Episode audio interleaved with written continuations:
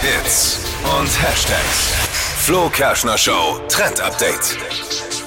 Es gibt was Neues, Altes mal wieder. Also wie wir jetzt schon gelernt haben, werden Trends gerne immer wieder verwertet. Und jetzt gerade wieder angesagt ist permanent Schmuck.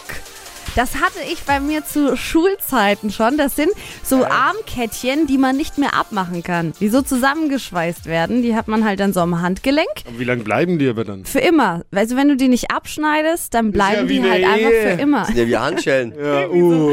Ja, sieht aber total süß aus und man kann dazu auch, also man kann Pärchenbänder machen zum Beispiel mit dem Partner, aber zum Beispiel auch mit der besten Freundin so ein schönes Kettchen. Aber wie Find ich gehen die dann total wieder cool. weg? Die musst du abschneiden. Abschneiden. Die werden so zusammengeschweißt dann einfach mit so einem kleinen Plastikteil.